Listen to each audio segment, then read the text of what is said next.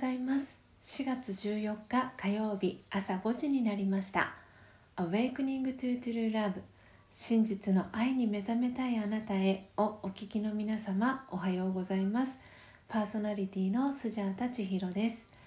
毎朝4時55分から YouTube でライブ配信を行い5時からはラジオ配信アプリラジオトーク用の音声収録を行っています。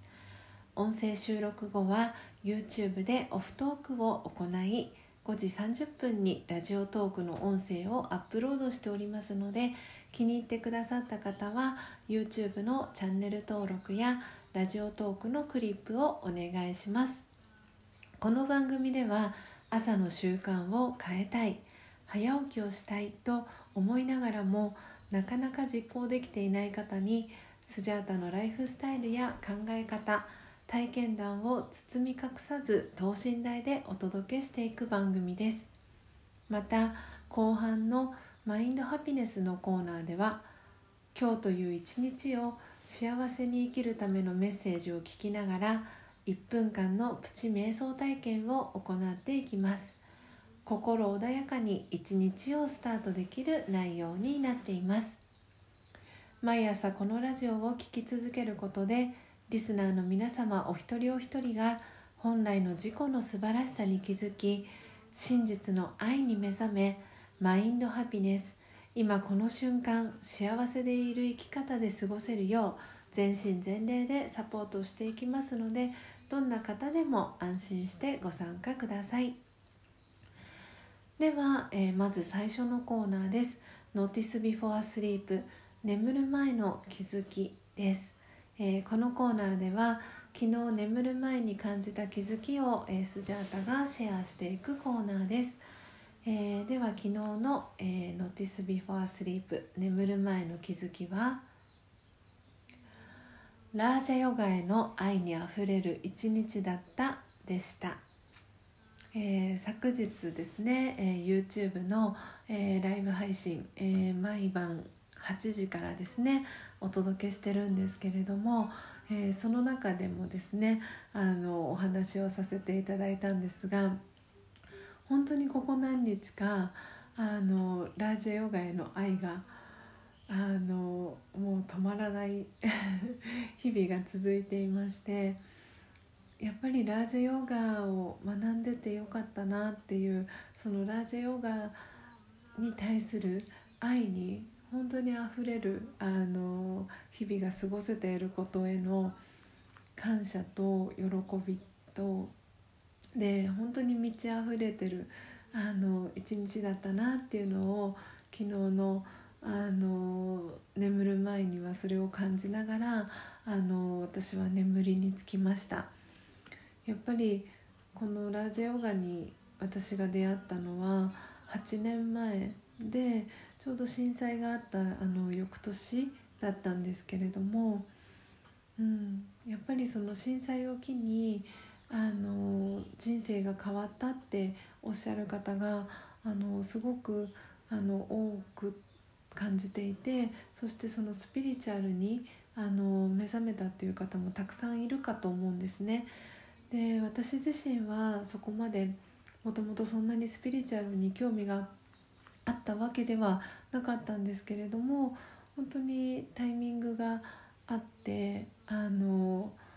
社会人になったのは2006年だったんですがそこからずっとあのハタヨガっていうその体を動かすあのヨガを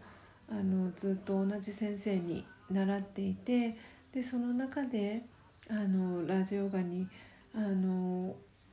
6年後に出会ったので本当にどのタイミングで出会うかっていうのは本当に分からなくてでも私は本当に2012年に出会った時にあこのタイミングであの出会ったからこそそのそれがベストなタイミングだったんだなっていうふうに、えー、思いました、えー、いかがでしたでしょうか、えー、Notice Before Sleep、えー、眠る前の気づきの、えー、コーナーでした。では続いての、え、コーナーです、え、2つ目のコーナーは「Morning Thought あなたは朝一何を考えましたか?」ということで、え、このコーナーではスジャータが朝一何を考えたかをリスナーの皆さんに、え、シェアしその考えが朝の瞑想を通じてどのように変化したかをお伝えしていきます。YouTube を、え、ご覧の視聴者の皆様は、えメッセージ機能から「え、ラジオトークをお聞きのリスナーの、え、方は差し入れ機能から、えー、ぜひですね皆様の Morning Thought 教えてください、え、番組内で紹介をさせていただきます。では今朝のスジャータの Morning Thought は「クラが元気になりますように」でした、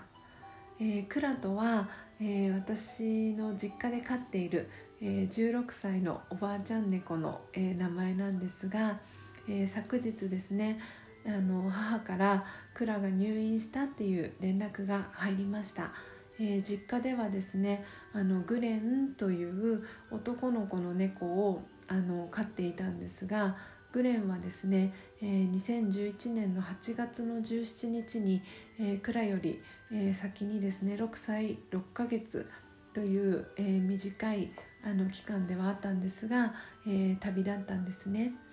でクラが入院したっていうのを母から聞いてふとあのその当時のあのグレンがあの亡くなった時のことをあの思い出しましたでこの日そのグレンが亡くなった8月17日っていうのは実はあの私の28歳の誕生日でもあったんですね。で私はあの母にあの今日の朝の瞑想で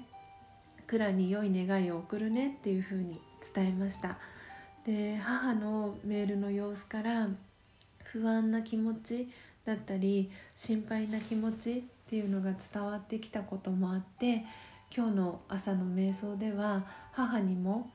良い願いを送りました、えー、良い願いっていうのは光よりも速いスピードで届くっていう風にラージャヨガでは学ぶんですね。あのぜひ皆様も、えー、身近な大切な方へぜひ、えー、良い願いを、えー、送ってみてください、えいかがでしたでしょうか、え今日のスジャータの、え Morning Thought が皆様にとって今日一日を過ごす中でのささやかなヒントになれば幸いです。以上 Morning Thought のコーナーでした。では最後のコーナーです。最後のコーナーは Mind Happiness。今日という一日を幸せに生きるための瞑想コメンタリーをスジャータが読み上げます。コメンタリーとは音声ガイドのことを意味します。そのコメンタリーを聞きながらイメージを膨らませてみてください。最初はうまくできなくても大丈夫です。まずはご自身の心に響くキーワードを一つ、え、ピックアップするところから始めてみてください。では今日のコメンタリーです。今日のコメンタリーは辛い時こそ良いことをしようです。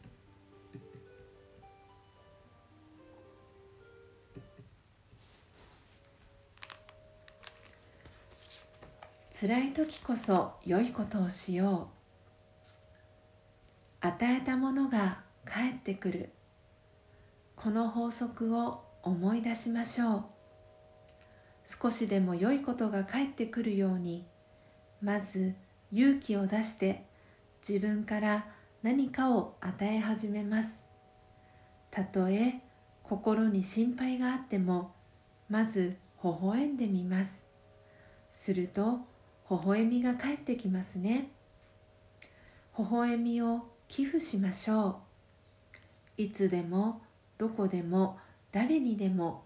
惜しみなく寄付します。次第に人生に幸福が増えてくることに気づきます。オームシャンティ。いかがでしたでしょうか？最後のオームシャンティという言葉はラージヨガのご挨拶でよく使われるヒンディー語で私魂は平和ですという意味を表します。私はこの言葉を聞くと自分の中心に戻ることができる感じがしますが、えー、皆様はどのように感じたでしょうか、えー、以上ですね、えー、マインドハピネスの、えー、コーナーでした、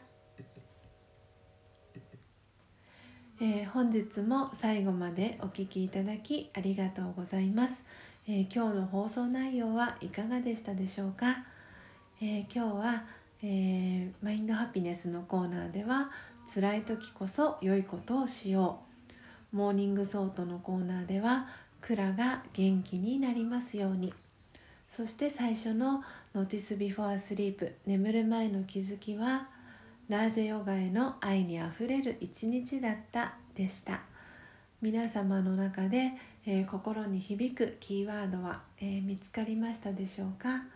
えー、初めてお聞きの、え方もですねありがとうございます。最後までご視聴いただきありがとうございます。え、明日もですね朝5時30分に音声配信をお届けしますのでどうぞお楽しみに。Awakening to True Love 真実の愛に目覚めたいあなたへここまでの放送はスジャータ千尋がお届けいたしました。今日もマインドハピネスな一日をお過ごしください。また明日お会いしましょう。さようなら。